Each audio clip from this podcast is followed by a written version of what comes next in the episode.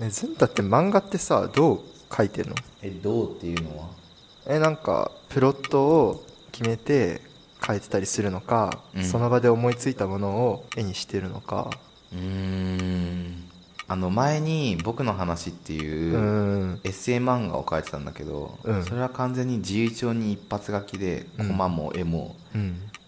だからプロットも下書きも何もなしでぶっつけ本番で書いててへえでそれがしばらく続いてうんいつぐらいかな1年前ぐらいまではずーっとプロットも下書きもねもう何もなしでぶっつけて書いてたへえなんだけどき去年の冬込みかなで初めて出したんだよね本をでその時にさすがに40ページだとぶっつけで書くと、うんねバランスの問題もあるからテンポ感とか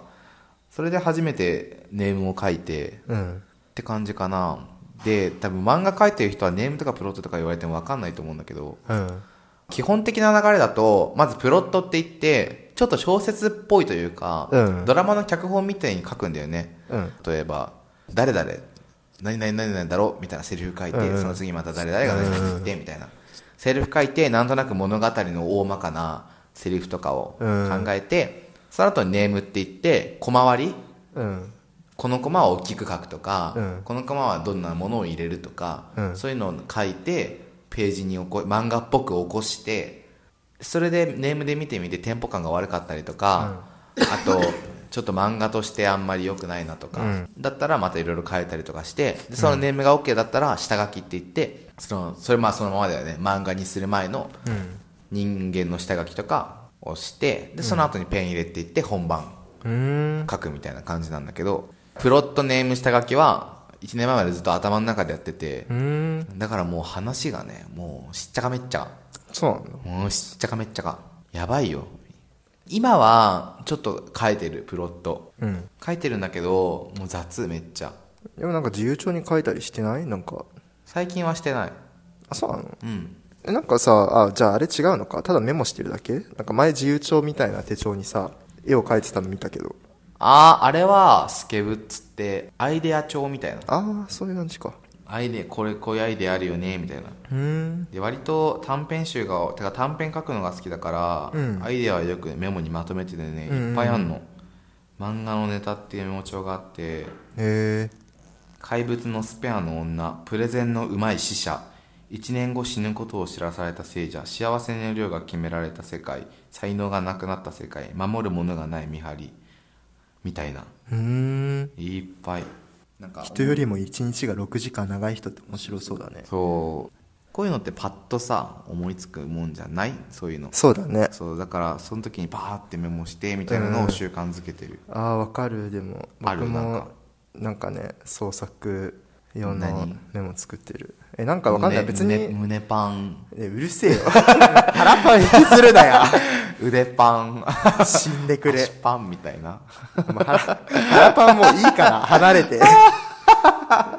かんでもなんかねわかんない自分の創作ネタ以外も素敵へー好きな言い回しとかはめっちすゃメごいモるけどあなるほどね文だと言い回しとかなんだめっそうちゃあるねいやもうね高校くらいからつけてるからきっちり閉まる電車の扉のようにえなんか多分村上春樹とかね夏目漱石が多いんだとは思うけど使わない鉄が腐るようにうん、なんかね、穴に確かここら辺は入った蛇のよねう、に夏目漱石の心とかだと思う。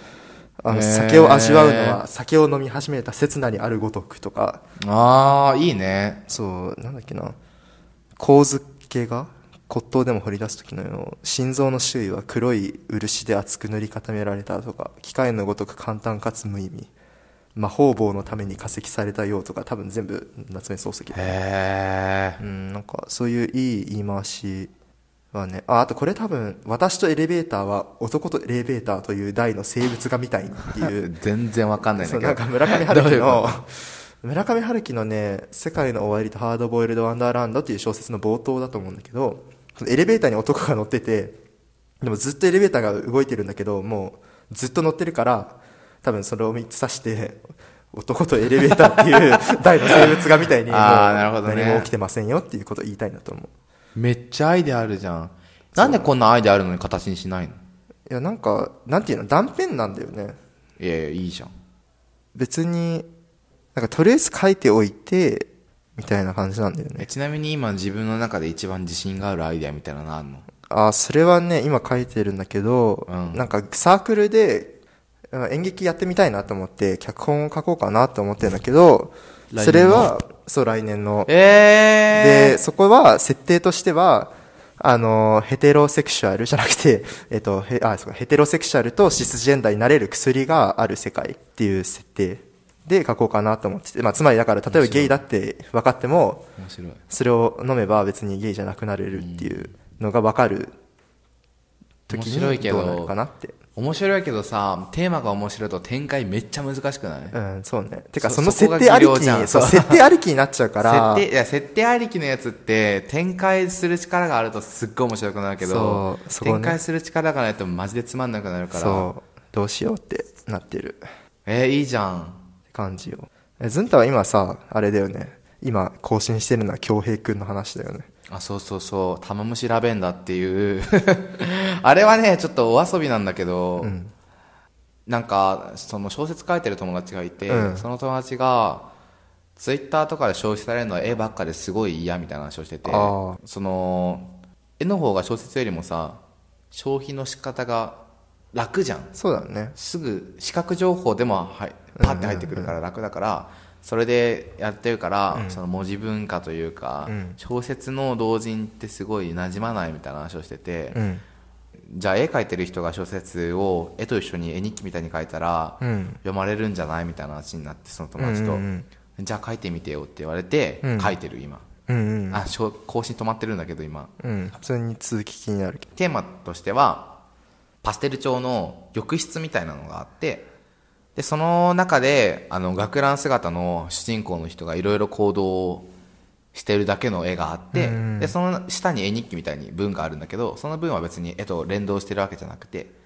て感じなんだけどここからどんどん絵と文が連動してたりとか文のメタファーとして絵が出てきたりとか、どうん絵のメタファーとして文が出てきたりとかして、うん例えば何文だとししっかり語られてないけど、うん絵を見たらこういうことしてるんだとか、うん文だとしっかり語られてるけど絵は全く違うことしてるとうんか、うんそういうのがあったら面白いかなって思って、えー今やってるいややっぱ絵描ける人は強いよね広がるよね、そうん、自分の能力の中で一番絵が役に立つなって思うわまあ他ねえけどうえーでもこれ文も自分で考えてるんでし考ょえてるでもね文章思ったけどやっぱ難しいそう絵のテンポ感と文のテンポ感ってちょっと違うなって思って、うん漫画描くときにテンポ感っていうのが多分結構あって、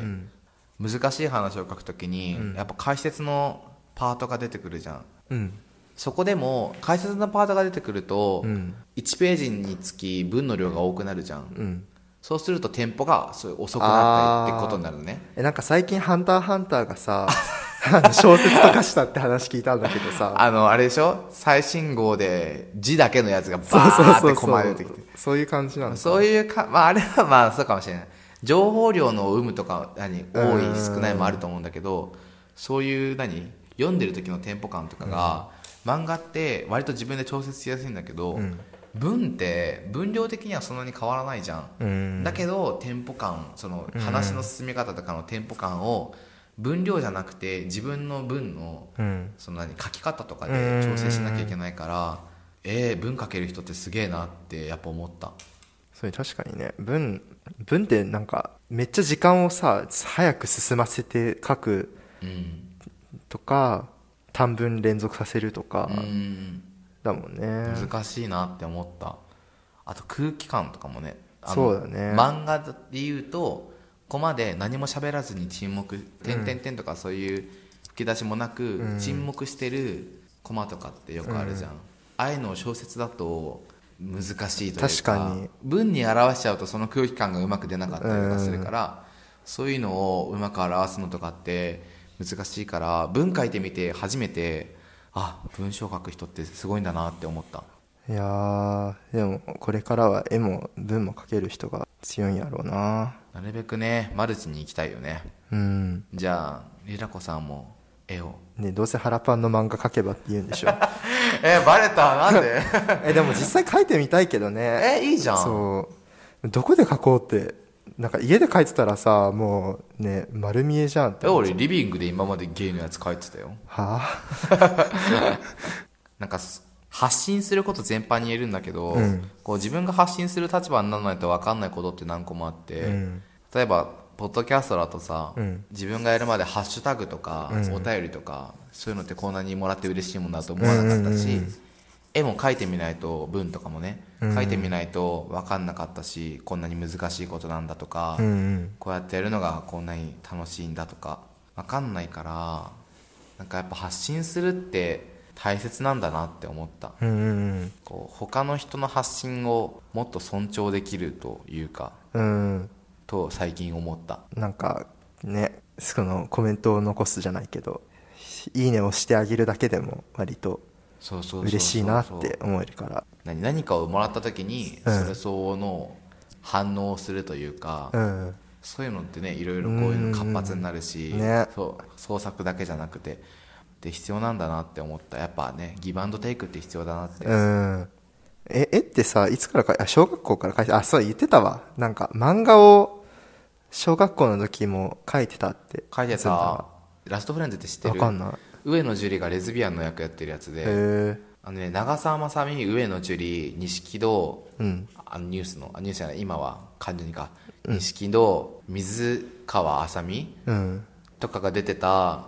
社会問題現代の社会問題をうんピックアップしたドラマで、うん例えばその LGBT、うん DV へえとかそういうの全部うんひっくるめてやった問題作って言われてるやつへでーこれがやってて小学校ながらすごい衝撃的で、うんラストフレンズに似せた漫画を小学校の時に女の子と一緒へーに描いてた女の子と女の子2で人で描けるんだ書いてたからあの1ページずつ書いてたのへえだから面白いねそう自分がこれ書いたら次の女の子はこういう展開にしてみたうんうんういんなだから例えば俺がシリアス展開にしようと思って、うん保健室にその女の子を行かせて、うん男性教師が来て、うんってとこで終わらせて、うんその後レイプかなーって思ってうん見てたらその女の子があの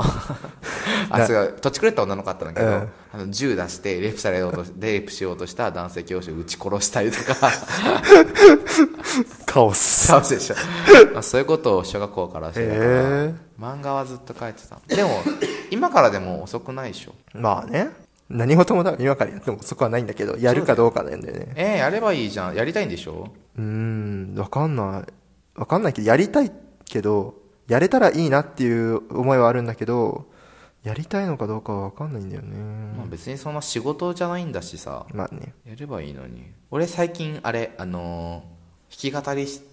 とか音楽うんやりたいなって思って、へ家のピアノがあるからえやってるよ、へえ目め標っちゃマはルチじゃんへ作曲できるようになることえみたいなすげえだからやらなきゃやらなきゃこのポッドキャストは芸大学生のリラコとズンタが好き勝手話すポッドキャストです感想など送っていただける方はお便りフォーム番組メールアドレス Twitter のハッシュタグの3つのどれかからお願いします詳細はエピソードメモ参照ですまた崖の上のゲイではコーナーお便りを募集しています感想メッセージは崖の上のポスト2人に相談したいお悩みがあるあなたはお悩みポロポロまでお願いします番組ツイッターアカウントでは番組情報とつぶやいているのでぜひフォローお願いしますあっと崖ゲイです感想お便りお待ちしています